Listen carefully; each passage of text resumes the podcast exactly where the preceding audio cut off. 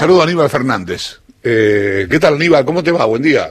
Hola, Chavo, ¿cómo estamos? Bien, bien. ¿Cómo estás? Gracias por atendernos. ¿Cómo anda todo? No, por favor. Bien, bien, por suerte, bien. Me imagino que, que te habrá explotado el teléfono por las declaraciones de tu de ayer. Una de las explosiones del teléfono es la nuestra. Y agradezco que la hayas contestado. Eh, yo, por un lado, me pasan dos cosas con eso, a ver si compartís. Por un lado, me parece que es un concepto, un pensamiento muy antiguo, pero por otro lado, la entidad de quien lo dice es lo que me, me da un poco de, es lo que me remueve algunas cosas internas, ¿no? Dualde es un político de mucha carrera, vos lo conocés mejor que nadie, este, viste, no sé, no sé cómo lo has tomado vos, lo que Dualde dijo anoche. Para mí es un delirio liso y llano, no hay mucho para discutirlo, ni tampoco tengo vocación de, meterme a buscar el fondo de una cuestión que no tiene ningún sentido. Y que claro que no soy un antimilitar de ninguna manera, eh, mi padre ha sido mecánico de la Fuerza Aérea, con lo cual sacando a los a los que han hecho tanto daño a la Argentina que nada tienen que ver con el espíritu del ejército sanmartiniano, este, tengo mayor de los respeto por la cosa, pero que eso me implique o me haga mirar a mí que la democracia va a ser este, se dé despacio porque eh, teóricamente hay una estadística que marca que desde el 30 a la fecha ha habido 14 revoluciones, suena tonto. No sé qué, ha querido decir Eduardo ni de dónde le salen las cosas a Eduardo, pero mm, estoy en, las antípodas de su pensamiento. Creo que la democracia se tiene que consolidar y buscar la alternativa, este, y flaco favor le hace a esa democracia diciendo esa pelotudes.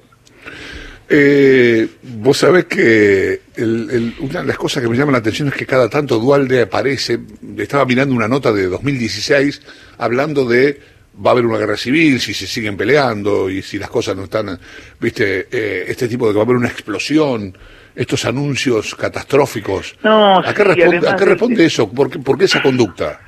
Esa visión que él tiene de, del pastor Jiménez de que primero hay que juntarse y que hay que hacer este eh, eh, mesas de diálogo, de no sé qué cosa, de lo que participe la iglesia y que se, toda esa visión que él tiene, que no coincide con la mía en cuanto a la evolución de la política, solo creo en la evolución de la política siendo participar a todos los actores de la vida social y de la vida económica de la mejor manera que se pueda. Y no dejar absolutamente nadie, por supuesto que también forma parte de la iglesia y otras iglesias, con lo cual este, todo eso a mí no me es ajeno me es ajeno sí el pensamiento de el, poder pensar que el discutir o el tironear este, ante situaciones este, complicadas, posiciones políticas adversas, que eso vaya inexorablemente a la alcantarilla de un golpe de Estado. No lo que no, no creo eso, es un delirio. Este, y a lo mejor es lo que debe estar creyendo, como no lo interpreto, ni tengo vocación de hacerlo, puede ser que lo que quiera es llamarle la atención a, a la política para que la política tenga posiciones más este, más llanas, más cercanas, más más este atendibles para que se puedan llevar entre ellos, este, los amenaza con una de las preocupaciones más severas que ha tenido nuestro país, a la pucha, entonces, pero estamos hablando de cosas terribles, porque la última experiencia ha sido eh, de 30.000 desaparecidos, este, y, y, no, yo no ni siquiera lo mencionaría ni en ni comiendo los fideos los domingos. Eh, Aníbal, ¿cómo estás? Lucía Isikov te saluda.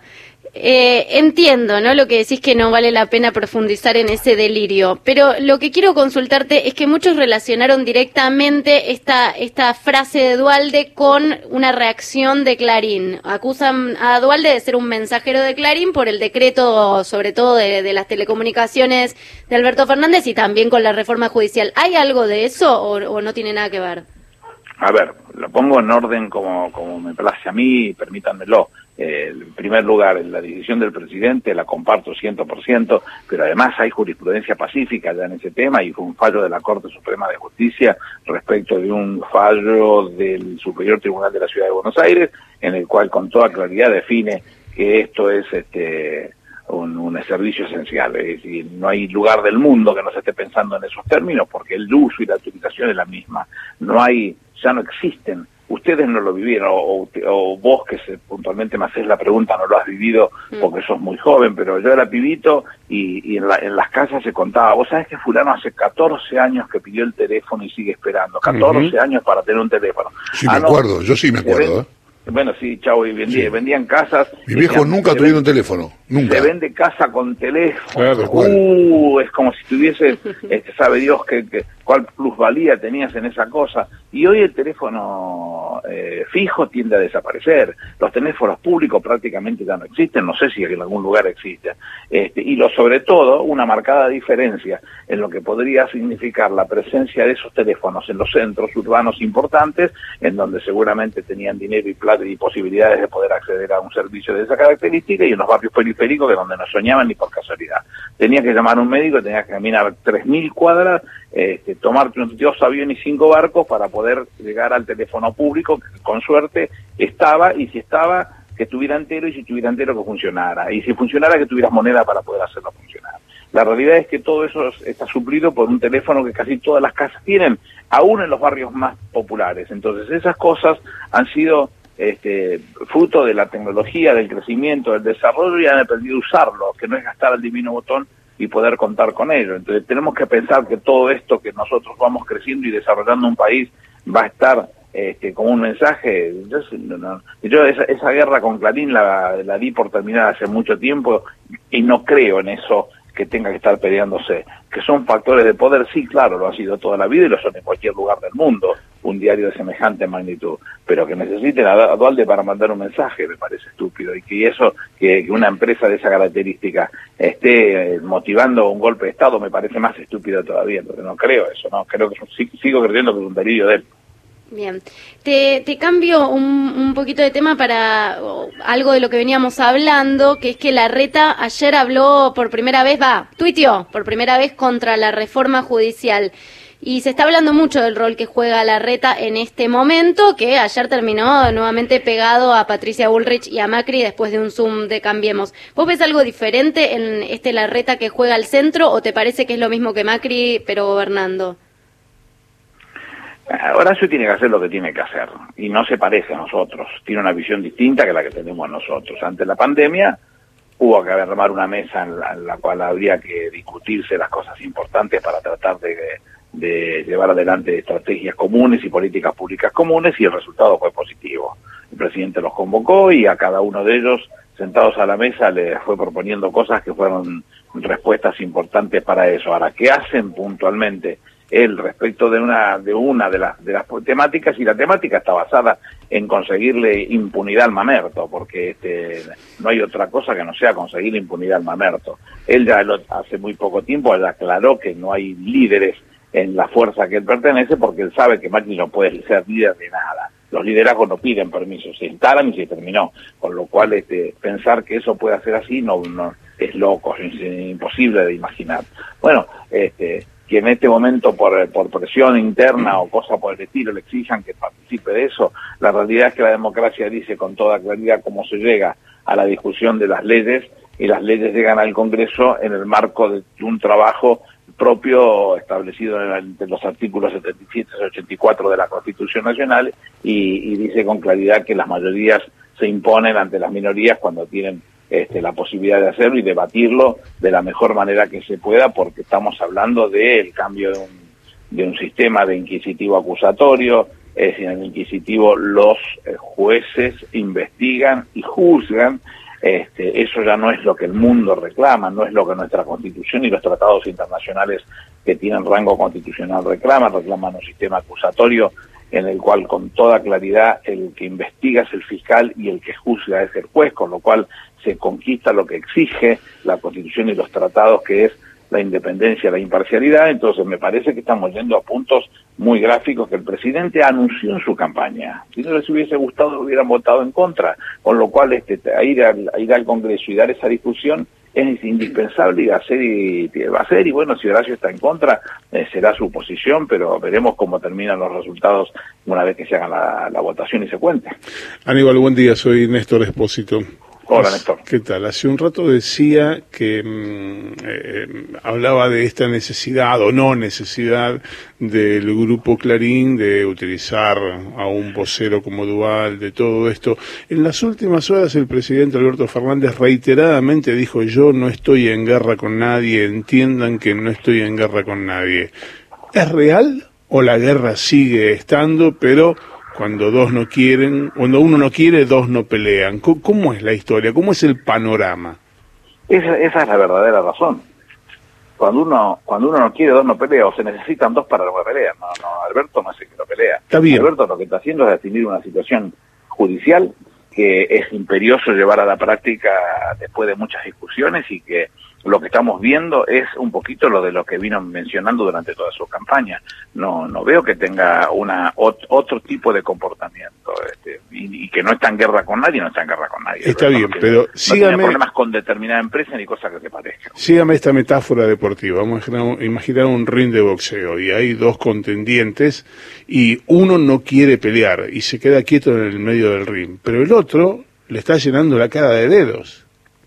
¿Está pasando esto? No. No, porque si yo sigo tu metáfora que le están llegando a la cara de dedos a minutos de caer. Y acá no creo que haya ninguno que tenga que caer. Bueno, en ese contexto aparecen las declaraciones de Dualde ayer. Pero ¿por qué vos asumís que Dualde representa lo que dice Alberto Fernández? No, no, no, no, no, no lo represento, no, no lo asumo. Digo, lo, lo planteo en términos conjetural como para pensarlo juntos. No, bueno, pensémoslo de la misma manera, pero saquemos a Dualde del pensamiento del presidente, que no puede pensar semejante aberración, no puede pensar ese delirio, porque además él representa exactamente el antagonismo de esa cosa. Está muy bien parado en el ejercicio del poder que le fue conferido por la voluntad popular y tiene que seguir por ese mismo camino. Y además es el comandante en jefe de esas Fuerzas Armadas que teóricamente Eduardo lo está poniendo incomodísimos en este momento diciendo que son los responsables de querer hacer una revolución en la que supuestamente va a haber muertes también, porque este, nuestras, este, ya, ya que él sigue todo ese derrotero de las revoluciones, las revoluciones han sido cada vez más complicadas y con más este, eh, incorporaciones de, de cosas nuevas este, que hayan hecho daño. ¿Y por qué yo tengo que dejar entonces que a este ejército, que a esta armada, que a esta fuerza aérea la hinchastren de semejante manera sin, sin haber absolutamente nada para decir? Aníbal, algo más que me quedó de esto que dijo Dualde, también habló de la región. ¿no? Habló de Venezuela, habló de Bolivia, habló de Chile, los carabineros, después mezcló todo, pero habló de la región. Eh, ¿Cómo, cómo, ¿Cómo ves por la región? No sé si hablar de militarización, pero hay algún corrimiento a la derecha, por ejemplo en Brasil, ¿no? sin ir más lejos, o lo que sucedió en Bolivia, a pesar de que son dos cosas diferentes. ¿Cómo lees vos lo que pasa en la región? A ver, Chile, eh, la derecha ganó las últimas elecciones y no le está yendo bien porque el presidente ha tomado políticas malas y lo que todos nos querían mostrar, incluyendo el mamerto que era presidente en la Argentina, de que ese era el modelo a seguir, nos demostró que era un espanto lo que estaba sucediendo porque los pobres están excluidos de todo. No tienen posibilidades de la salud pública, no tienen posibilidades de la universidad. Y si vas a la universidad tenés que pedir un préstamo que si por cualquier casualidad no puedes seguir la carrera, no solo no te recibís, sino que además debes lo que, lo que tienes que pagar. Con lo cual la situación es una situación muy mala. La situación de Bolivia no es mucho para discutir, lo que es, son una, unos mesiánicos que han ido a, por derecha y, y religiosos este, o teóricos religiosos que han jurado por la cruz y no sé qué cosa, derrocar un gobierno que lo más lo que más les molesta a ellos que es un, un Aymara el que está al frente de ese estaba al frente de ese gobierno y lo peor de todo que ese Aymara gobernaba bien y no robaba esto es lo que más le molestaba a ellos. En Brasil y bueno tuvieron que ir a un golpe de estado derrocar a Dilma Rousseff para poder este, llegar con esto impresentable a, una este, gobierno de esta característica donde la derecha no creo que esté muy feliz de que, de, que la cosa funcione de esa manera porque este señor es un, loquito que está más convencido de, de, cosas traídas de los pelos sin mucho por hablar. Eh, Ecuador, eh, la tradición de, de, Lenín Moreno al propio Correa, que fueron el mismo concepto político que llega al gobierno, es un espanto y, lo que ha sucedido en Ecuador en estos últimos tiempos es muy malo. Este, Perú otro tanto con las complicaciones propias de la corrupción que han tenido y los expresidentes presos. Este, Colombia viene gobernada por la derecha desde hace tiempo, acaban de detenerlo a Uribe Vélez, este, eh, Venezuela, las complicaciones que tiene. Este, está bastante agitada la... Y sí, claro. Eh, Aníbal, hoy empieza la gestión de, de, Martínez en Energía, que es un área que mirás de cerca, incluso sonaste para el cargo, o al menos eso es lo que se repetía. En la Argentina el que suena, el que suena, suena. No, quería saber qué pasó con Lanciani y, y, cómo ves este cambio, este cambio de ficha por, por Martínez. No, no lo sé, no lo sé. ¿Y qué pasó con no, Lanciani? Es un, es un tema, es un tema del presidente que lo debe resolver y yo no tengo por qué opinar. Le hablé con Lanciani dos o tres veces porque yo quería imponerlo de cuál era mi visión respecto del yacimiento, de la, de la usina del yacimiento que siempre dependió de la Secretaría de Minería y ahora tenía la Secretaría de Energía desde que Aranguren se la llevó para hacer un negocio y yo lo que decía es que no volviera la Secretaría de Energía, que volviera debajo del yacimiento y bueno, peleamos hasta que conseguimos que volviera debajo del yacimiento. Eh, lo conocí así al anciano y no tuve más trato que él. Y, y Martínez lo conozco y es un hombre de Neuquén, un hombre preparado, seguramente hará una buena gestión y, y si se lo deseo de corazón. Este, nunca, soy, yo no soy un hombre de ese palo. Si vos me decís si lo conozco, sí, si soy negado a ese, palo, a ese palo, no, no soy un negado.